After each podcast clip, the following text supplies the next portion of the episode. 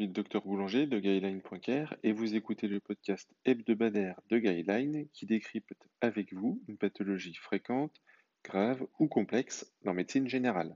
Cette semaine, nous accueillons professeur Paille, addictologue, et on va parler de l'addiction à l'alcool.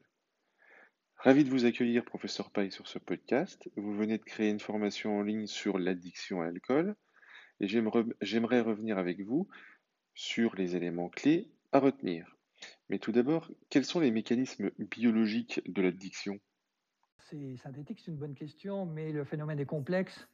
Et très honnêtement, il faut bien reconnaître qu'on est loin de connaître euh, ces mécanismes intimement dans toute leur complexité. Ce que l'on sait très clairement, en tout cas c'est le modèle euh, actuel, euh, c'est qu'il est basé sur la notion de système de récompense. Le système de récompense, c'est le système qui permet soit de ressentir du plaisir, soit de soulager une souffrance, euh, lorsque de la dopamine est libérée dans ce qu'il est convenu d'appeler donc ce système de récompense, c'est-à-dire notamment dans le noyau accumbens. Du coup, on comprend que euh, ce comportement qui entraîne une récompense, plaisir ou soulagement d'une difficulté, on va essayer de le reproduire pour retrouver les mêmes effets. Alors, chez la plupart des personnes, ça ne va pas poser problème, ça va rester dans des proportions tout à fait acceptables, qui ne va pas poser problème. Et puis, certains patients euh, vulnérables à cet aspect, ils vont avoir tendance à reproduire de façon euh, très intensive, très fréquente ce comportement.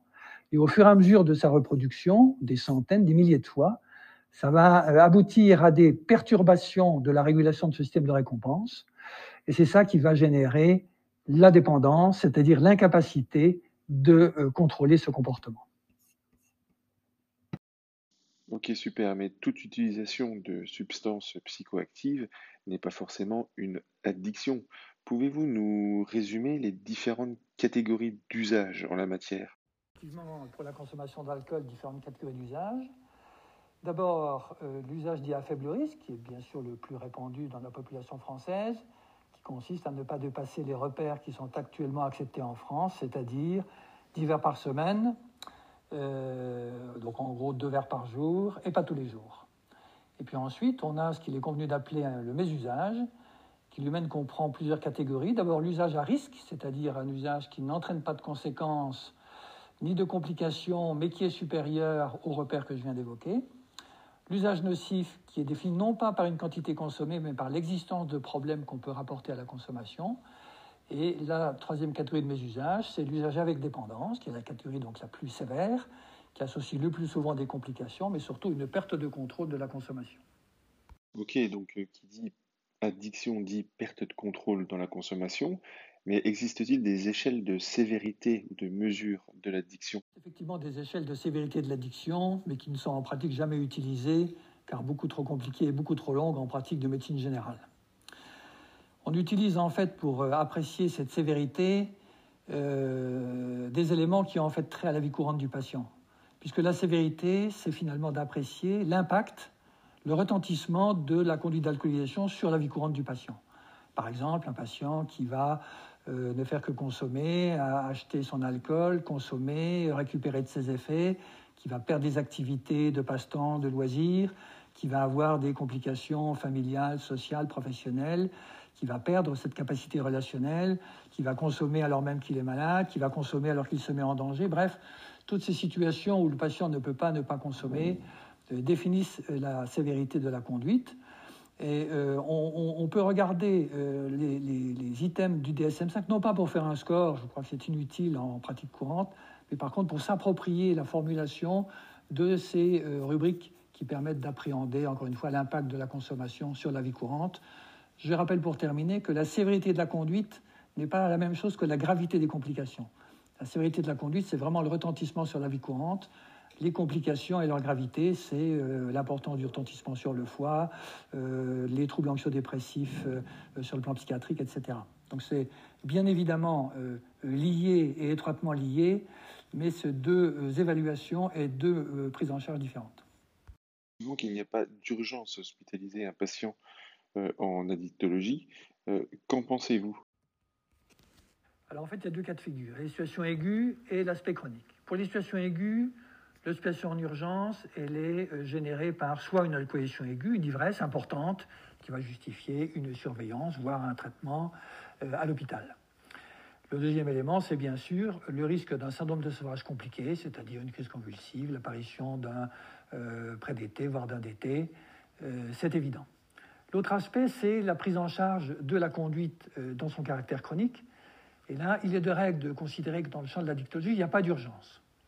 Mais je voudrais tempérer cette, cette idée par le fait que s'il n'y a pas d'urgence vraie au sens somatique qu'on vient de voir à l'instant, il y a des moments où le patient finalement est d'accord, euh, où il se sent prêt à faire quelque chose, euh, il se sent motivé, il l'exprime comme tel, et si du coup on lui dit, ben, écoutez, on n'a pas de place, revenez nous voir dans deux ou trois mois, la situation peut être très différente. Donc il n'y a pas d'urgence, mais il y a des moments plus ou moins opportuns, et ces moments où le patient est prêt, il faut certainement les saisir. Ok, très bien. Professeur, pouvez-vous nous préciser les moyens thérapeutiques pharmacologiques euh, disponible en médecine générale dans euh, la prise en charge de l'addiction à l'alcool? Plus l'aspect euh, sevrage pour, lesquels, pour lequel le recours est essentiellement les médicaments de type tranquillisant, benzodiazépine, en plus de l'hydratation et de la vitamine B1. Un certain nombre de médicaments sont autorisés dans l'aide à la modification de la consommation d'alcool avec deux indications. Alors d'abord, tous ces médicaments sont réservés aux patients dépendants il n'y a pas à ce jour d'autorisation de mise sur le marché euh, pour les patients qui ne sont pas dépendants. Après, il y a deux objectifs qui sont acceptés chez ces patients, soit la réduction de consommation, chez des patients qui sont euh, peu ou pas dépendants, chez des patients qui ne peuvent pas euh, arrêter leur consommation ou qui ne le souhaitent pas. Et là, on a deux molécules. La première, la première ligne, le donc commercialisé sous le nom de Selincro, qui s'utilise euh, un euh, les jours où le patient euh, a envie de consommer, c'est-à-dire qu'on n'est pas obligé de traiter tous les jours. Ça peut être, c'est l'originalité, un traitement intermittent à la demande. Et c'est intéressant. Et le deuxième médicament, c'est le baclofène, que tout le monde connaît, dont l'indication est pour les patients qui sont en échec d'une alméphène, pour lesquels un traitement médicamenteux est indiqué, avec une augmentation progressive des doses et pour lesquels l'AMM euh, recommande de ne pas dépasser 80 mg par jour. L'autre objectif, c'est euh, l'arrêt complet. Et nous avons pour ça trois euh, molécules, trois médicaments. D'une part, la camprosate, donc la Hotal, qui se prescrit à la dose de 4 comprimés par jour pour les personnes de moins de 60 kg et de 6 comprimés par jour pour les personnes de plus de 60 kg. Euh, médicaments par ailleurs euh, bien tolérés, quelquefois des, quelques troubles digestifs. Le deuxième, c'est un naltrexone, qui se prescrit à dose d'un comprimé, par jour, également bien toléré. Tous ces médicaments que je viens de citer, que ce soit pour la réduction de consommation ou pour l'arrêt, ont comme objectif de diminuer l'envie de consommer, et donc par voie de conséquent de diminuer la consommation.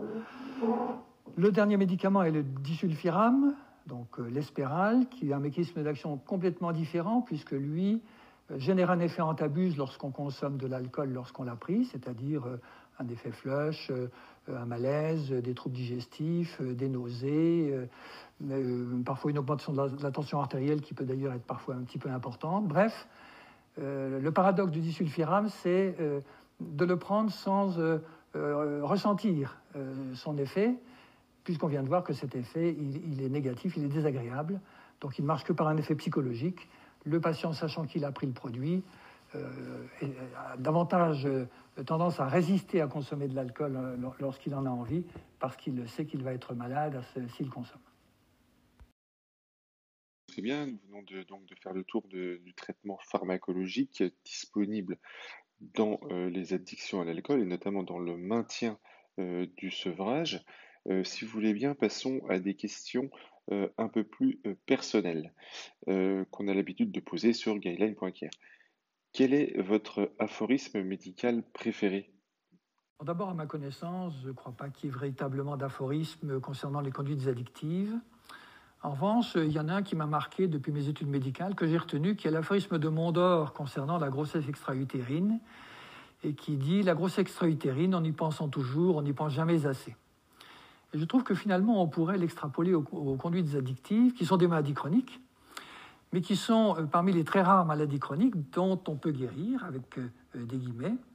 Et on pourrait dire que finalement, euh, ces maladies chroniques, on n'y pense pas assez, alors même qu'on peut améliorer euh, très significativement et aider très significativement euh, les patients qui en sont concernés. Quel est le meilleur conseil que l'on vous ait donné en médecine? Le meilleur conseil qu'on m'ait donné et que je continue à appliquer et à essayer de diffuser, c'est le patient, le patient, le patient et la clinique. Pourquoi je dis ça? C'est parce qu'on voit bien qu'on est dans une discipline euh, médicale qui est maintenant euh, très technique, qui a fait d'énormes progrès, mais qui a peut-être perdu un peu ce côté euh, relationnel, ce côté humain. Alors même que dans le champ de la dictologie, on a une discipline qui est assez peu technique, qui est très relationnelle, et c'est d'autant plus important de remettre bien le patient au centre de son parcours et de ses soins. Super, merci de ce conseil, professeur Paille. Voilà, nous arrivons à la fin de ce podcast. Félicitations encore, professeur, pour votre formation en ligne qui permet de faire le tour de l'addiction en médecine générale en 4 épisodes de 15 minutes. Si ce podcast vous plaît, pensez à vous abonner et à mettre une note dans la section Notes et avis d'Apple Podcast. C'est ce qui nous motive le plus. Partagez cette émission à vos amis et vos collègues et inscrivez-vous à la formation de professeur Paille. Elle dure une heure est gratuite et validera votre DPC sur un sujet hyper pratique au quotidien. Au revoir professeur.